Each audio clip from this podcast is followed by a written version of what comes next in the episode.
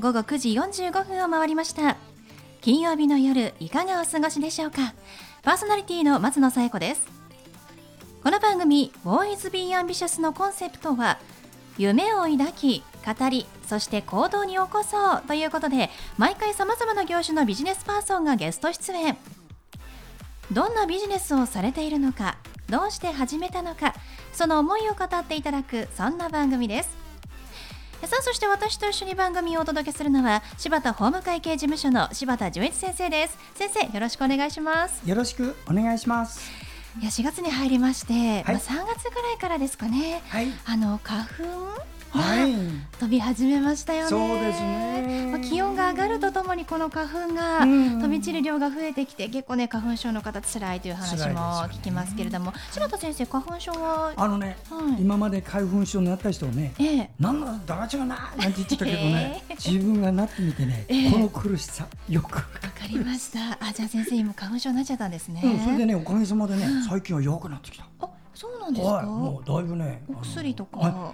薬を初め飲んだんだけど、えー、まあ今は飲まなくてもね、うん、なんとか持つよそうなんですね、はい、まあでも私もあの、はい、子供の頃花粉症がひどくて、はい、えー、小中高ですかね。ひどかったんですけど何か大人になるにつれて、はい、症状が和らいでいったんですよね。不思議なんですけれども、ね、えー、なので薬を飲むほどではないんですがでもやっぱりね、量が多いとちょっと鼻とかむずむずしたり目がちょっと痒かったりするので、辛いんですけれども本当に花粉症の方はね気をつけてなんとか対策してお過ごしいただければと思います。それでは第48回ボーイズビーアンビシャススタートです。この番組は遺言相続専門の行政書士柴田法務会計事務所の提供でお送りします。それでは先生今夜のゲストのご紹介をお願いします。はい、えー、今夜のゲストは生前整理遺品整理専門の会社です。今ここ株式会社の代表取締役白坂優子さんです。白坂さんこんばんは。はいこんばんは。よろしくお願いします。よろしくお願いいたします、えー、今ここ株式会社さんということで柴田先生がちょっと紹介してくれましたけれどもこちらはどういった会社さんになるんでしょうか？はい、えー、弊社はですねあの片付けということをあの通じて、えー、生前整理遺品整理、えー、を主に取り組んでおります。はい、片付けということで、はい、えー、生前整理、あのまあ、遺品整理というのは、よく耳にしますけれども、はい、生前整理というのはこの亡くなる前に自分がこう依頼をするという流れになるんですか、そうですね。あの2通りありまして、ええ、自分が人生後半にわたってですね、うん、あの片付けですごくイライラしてしまったりとかそういうふうな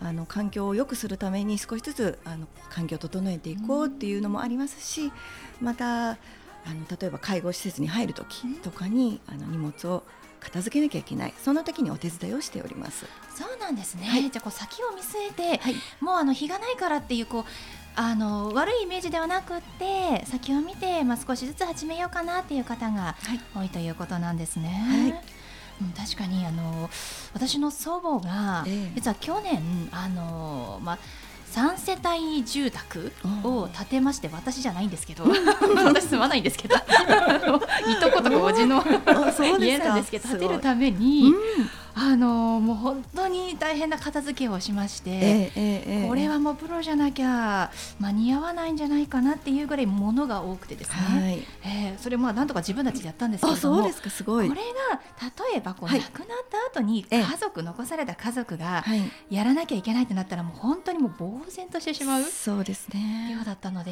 これは本当に無理だなって頼まなきゃできないなっていうのをちょっと実感したんですよね。はい、あとは少しずつやっぱり必要だなって思いました。もう一気にもう来月引っ越しだからとかなるともう無理はい、そうですね。少しずつ始めるのが大切なんだなっていうの、えー、ちょっとね今思い出しましたね。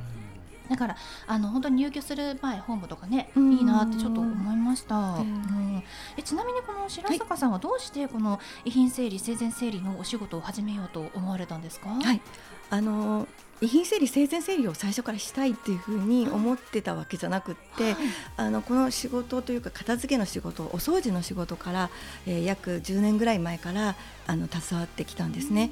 で最初はたった一つのお部屋をお片付けというか、ま、あの片付けができない人を手伝ってたんですけどそれが2部屋になりそして何でしょう一軒家となり、うん、そういうふうにだんだんだんだんなんかあのやることがスペースが多くなってきたっていうことですね。はい、そうなんですね。はい、最初は一つの部屋から、はい、まあ始まって、えー、まあどんどんどんどんこう広がっていったと。いうことなんですね。はい、お掃除はもともとお好きなんですか？はい、えー、私ですね、そんなあのお掃除大好き、片付け大好きでは皆さんないんです 実は。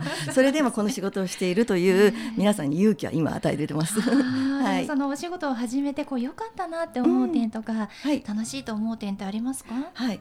まずこの仕事をそうですね。もう、えー、50歳から始めたということなんですよ、はい、だからあのスタートする時期はもういつでもいいと思います。はい、あの今までなんていうか苦手かもしれないけれどもやり方によったらもう好きになる。そして仕事にもなるっていうふうなことを感じてますね。自分がすごく掃除をして片付けすることによってすごく前向きになった。何でもチャレンジしてみようっていうそんな自分に変われたっていうことがすごい嬉しいです。すごいですね。50歳から新しい仕事を始めよう、そして自分で始めようと思えるのが本当に素敵ですよね、柴田先生ね。ねそうですね。ありがとうございます。はい、まずその遺品整理というとね、柴田先生の、まあ有のお仕事とちょっとつながりがあるかもしれませんけれども、やっぱりそういうあの柴田先生のお仕事の中でも整理してほしいっていう依頼とかって今多いんですか？多いですよ。あのね遺言書作るときにね、まず作る前に親のこうしたいろんなものを片付けなきゃ。そうですよね。あの母お母様がね、物を捨てられないタイプだった。なんていうとね、やっぱり三階建ての一戸建てに一人で住んでる方だとね。大体見積もり取ると4トントラックで15台分。そうですね。この間もやりました。やっぱり15台来ました。綺麗にした。だからね自分だったら腰痛のもとだけど、ね、ちゃんと専門家たまるの、だからあの白坂さんのところは、ちょっと一部屋二部屋あって、どうしようかなって不安な人が、あの白坂さんがねポンと背中を押してくれるから、気分転換になるし、自分も前向きになるもんね、うん。暗い今から明るい未来に向けて後押しをする仕事だからね。皆さんあのマイナスに考えないでくださいよこれは。そうなんですね、ちなみに今ここさんのそのサービスの特徴と言いますか、うん。はい、他と違うところっていうのはどういったところになりますか？はい。ありがとうございます。まず遺品整理生前整理片付けっていうのは割とガテン系の男の人が来てガタガタガタガーっていう風な感じのイメージがあるんですけど私はもちろんあの女性ということをですねあの強みにしております。あのお客様とのやり取りですね。あのいろんな話をお伺いすることも女性というところもお話をたくさん聞けることもありますしまずあの女性もスタッフ中心でやってますのであの丁寧に一つ一つ見て、えー、ご納得いただけるというふうに聞丁寧なお仕事というふうにお会をいただいております。いやでも本当にそれ大事ですよね。はい、なんかこう人のものだからって言ってあともうどうせ捨てるんでしょうっていう感じで、はい、こうボンボン扱われるとやっぱりこう見てる側ね悲しくなってしまいますし、それがこう自分のまああの生前整理として依頼した場合、思い出の品代わりみたいなのがねやっぱあると悲しいので、はい、もう大切に扱ってほしい。遺品整理とね生前整理の違いはね、はい、何かというと、ええ、死んでからやるんだったらね、男パンパンやってもどうってことないんですよ。ところがね高齢者の女性の方がね自分のものいじられるっていうことでね,、男の人いじられてものすごく抵抗ある人いっぱいいるんです。そうですよね。寺坂さんのところは女性が来るんだ。はい、そこを大変ね皆さん考えてください。あの女性のありがとうございます。いやちょっと男の人に見られたら嫌だとかと思ってる人はね、あの白川さんのところにね、あのご相談すれば。ありがとうございます。あの必要なものとかそう取っておきたいものっていうのはこうどういうふうにあの区別されるんですか？えまあ、もちろんですね、えー、あのそのご本人様とお話をする上で必要なものっていうその人の人生の価値観とか大切なしたものっていうのが残すものになりますよね、えー、だからそれをいかにお話の中でこれを残していくそれとも捨てる、えー、それをあの聞き出すのがすごく大事だなと思ってます。あの施設とかだと持っていくものって限られてますよね。はい、そうですね、うん、なのでこれもあれもあれもなんですけれどもその中から選び取る。どうやってこれをやめてこれを持っていく。その人の大切なものをあの聞き出すお仕事かなと思ってます。そういうケアまでしてくださるということなんですね。ありがとうございます。では最後にお聞きしますが、白坂さんの夢は何ですか？あ、はい、ありがとうございます。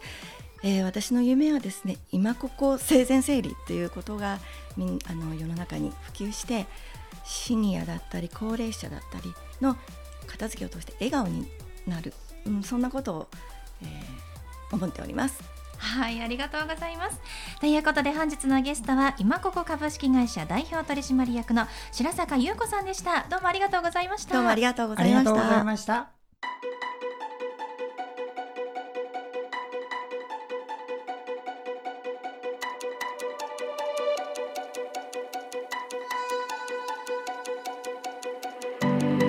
続いては柴田先生のワンポイントアドバイスですでは先生今日はどんなお話をしてくださるんでしょうか？はい。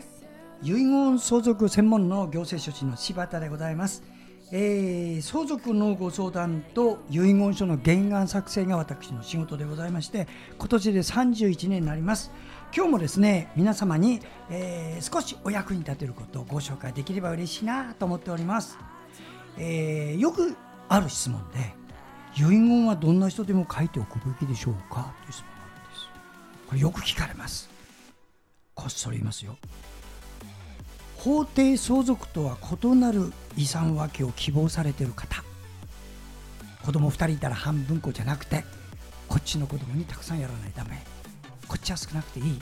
例えば身体障害の子供がいてね。どうしても最後まで面倒見ないため親としてはこっちはね潤沢にやりたい。こういう親を持ってる人いるじゃないですか。そういう場合にはねやっぱり作った方がいいね。じゃあ具体的にどういう方が遺言を必要としているかそのリストを今日はご紹介します。まず一つ。お子様のいないご夫婦。片方が亡くなると。亡くなった方のご兄弟と残された配偶者の遺産分割になりますからね。大変だよこれ。だから一言。妻に全財産やる。これ書いておけばいい。兄弟には遺留分ございませんからあの私も自分ありますなんてこと言わせません。これで OK 次。面倒を見てくれているお子様がねいるんで熱く配慮したい。こう思ってる方これは当然ですよね。またね亡くなった息子さんのお嫁さんが私を面倒見ていてくれるんですよ。こういう方そのお嫁さんにやるためには遺言状必要。それから相続人が全くいない人。それから自分の財産を社会貢献に役立てたいと思ってる人。こういう方々はね遺言状必要特に最後は社会貢献に役立てたい人は遺言執行者を必ずつけてください。言っております。結論です。遺言執行者を必ず遺言状の中からこういうことをぜひ、えー、お勧めします。私専門家ですからもし何かあったらぜひお気軽にお電話ください。はい。柴田先生の相談は電話東京0367801408 6780-1408までお願いします。以上柴田先生のワンポイントアドバイスでした。先生ありがとうございました。ありがとうございました。